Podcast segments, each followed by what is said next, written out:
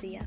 Yo soy Ashley Domínguez y hoy vamos a hablar sobre qué se debe de tener en cuenta a la hora de comprar un producto en el supermercado, a la cual también vamos a hablar sobre ofertas e impuestos. Bueno, a la hora de comprar un producto en el supermercado te voy a hacer una de las primeras preguntas.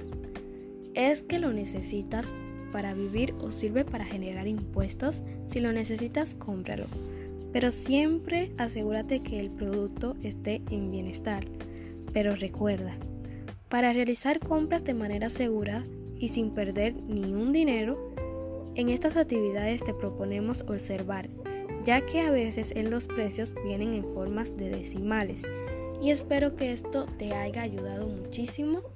Yo soy Ashley Domínguez y gracias por ver mi podcast.